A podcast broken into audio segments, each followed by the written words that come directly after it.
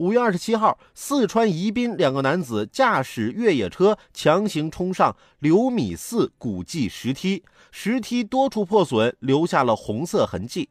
刘米寺呢有二百三十多年历史，享有川南第一寺之美誉。二十八号凌晨，两人被警方传唤，案件也正在进一步调查中。有车了不起啊，没长脚啊，赔钱、拘留、罚款，上旅游景点黑名单。这种人啊，千万不能放过他们。有人说这俩人是不是车迷啊？想炫耀一下车子的性能和驾驶技巧？我一点都不觉得这俩人是车迷。你要是真这么喜欢车，有本事你俩带着你俩开那辆车一起陪葬啊！